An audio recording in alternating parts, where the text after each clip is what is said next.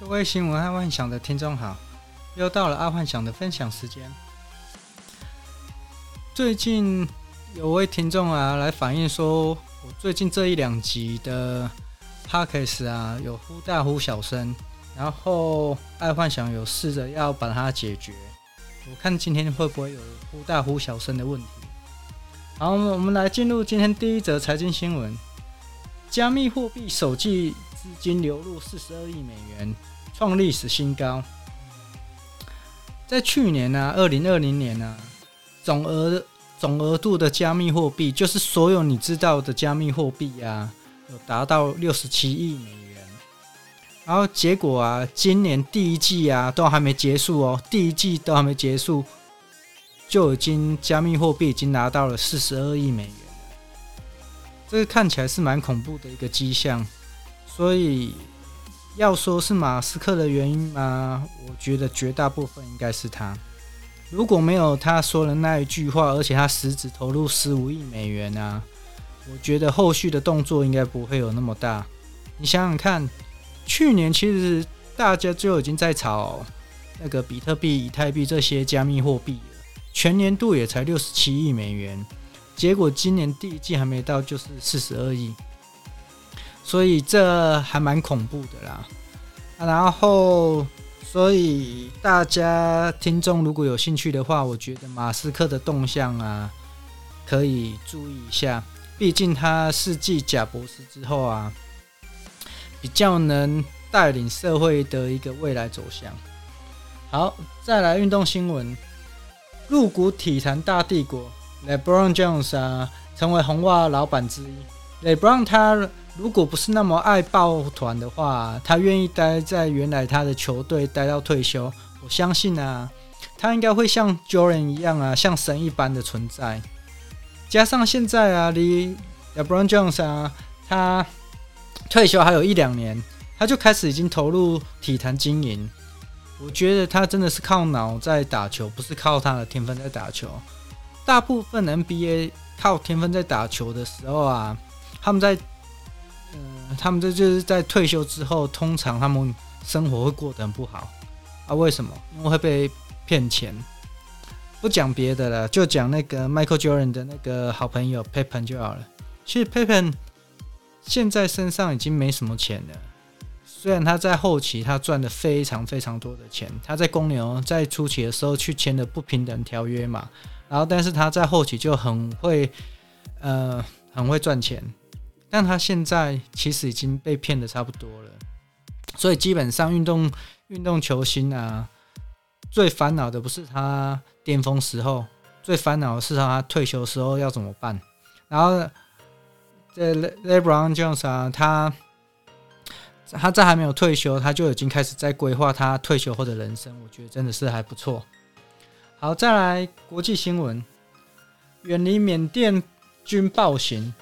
仰光车水马龙，上千人逃难。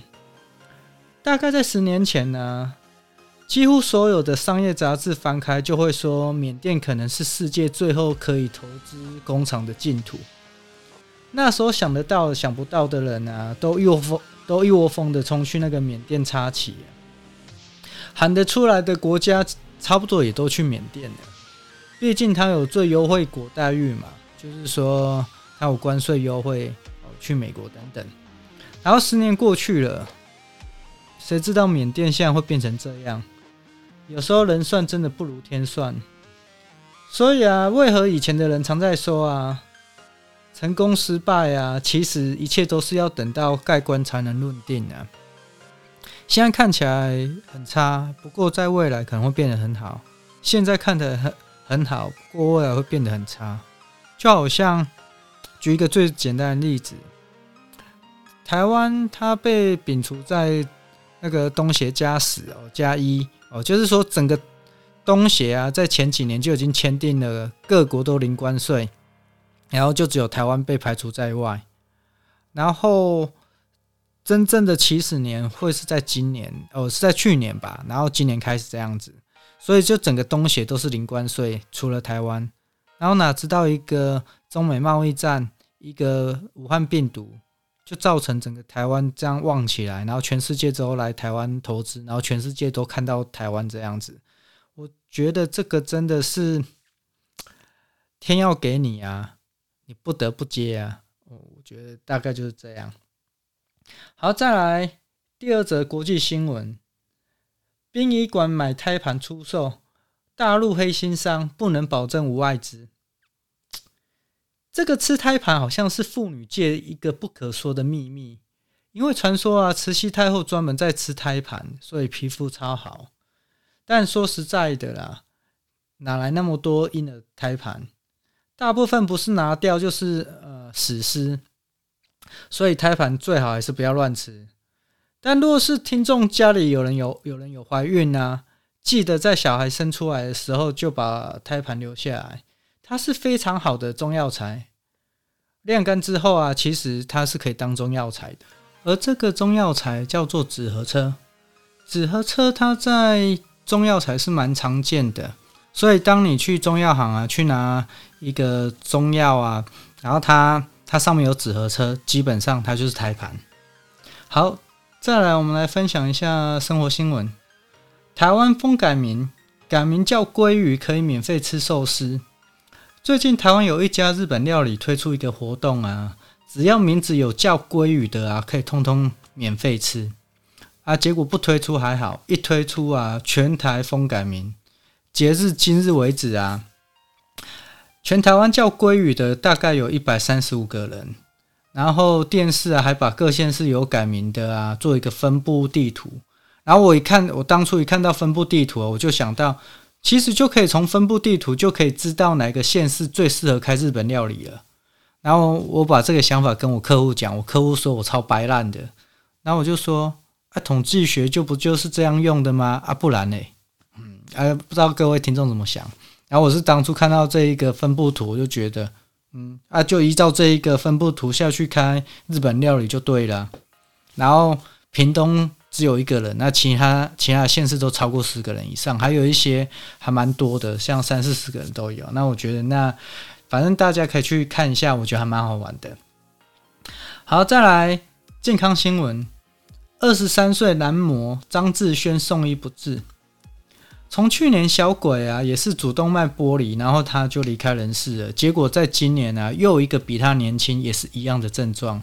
所以，并不是中老年人就要量血压，其实现在年轻人也需要量血压。但爱幻想觉得最好就是买一个智慧手表，因为不可能啊，人会无缘无故会主动脉剥离。其实每个主动脉剥离之前，其实都有前兆。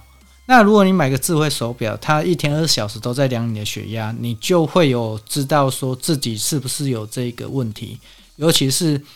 普通时候血压偏高，因为普通时候血压就偏高，你可能会因为熬夜去夜店夜唱，或者是太过兴奋、忧郁，血压都会偏高。那如果是你是这一方面的呃族群的话，我劝你还是去买个智慧手表，因为有数据显示啊，有戴智慧手表的人的存活率比没有戴智慧手表的人的存活率啊高上十几趴啊，所以为了自己。还是带吧，但假设听众你们是有天天量血压啊，那这就不用考虑要不要带智慧手表，因为假设你有天天量血压，你就可以知道你的血压是正常还是不正常这样子。好，再来看科技新闻，LINE 惊爆个资外泄，中国全看光光。这个新闻还蛮扯的，这个是在讲日本的 LINE 公司，就是我们用的 LINE。既然把伺服器外包给中国公司管，所以就目前就是所有的人的个资啊都外泄了。也就是说，你里面的谈话、聊天或者是图片都会被人家抠走了。但我觉得日本是不用太害怕了，我倒觉得台湾政治人物要害怕了，因为把柄就在人家手中。台湾整个最大使用通讯软体啊，如果他不是用微信的，就是用 Line。然后我相信台面上的政治人物不会去用 Telegram 这种通讯软体。Telegram 这种通讯软体是一个非常好的加密软体啦。啊，我自己没有用哦，因为 Telegram，呃，周遭朋友有用的人不多，然后会用的人基本上就是不喜欢被控制，因为他们知道 Line 跟微信基本上都有可能会有资料外泄的问题。然后你用 Telegram 就没有这个问题。然后，毕竟 Telegram 当初设计出来就是以加密的概念设计出来的。好，今天就跟各位分享到这啊！如果还持续有那种大小声的问题，请来信跟爱幻想讲一下。我刚刚用监听喇叭听了一阵子啊，觉得好像还好。然后，但是有时候还是会出现那种，诶，忽然声音不见了，就左右耳忽然有一耳的声音会不见了，我也不知道是什么。然后最近可能那个爱幻想会再换一个那种领夹式的喇叭好了，这种指向型的常常会出现这个问题，我也不知道为什么。好，那今天先这样，好，谢谢各位，明天再继续收听哦，晚安。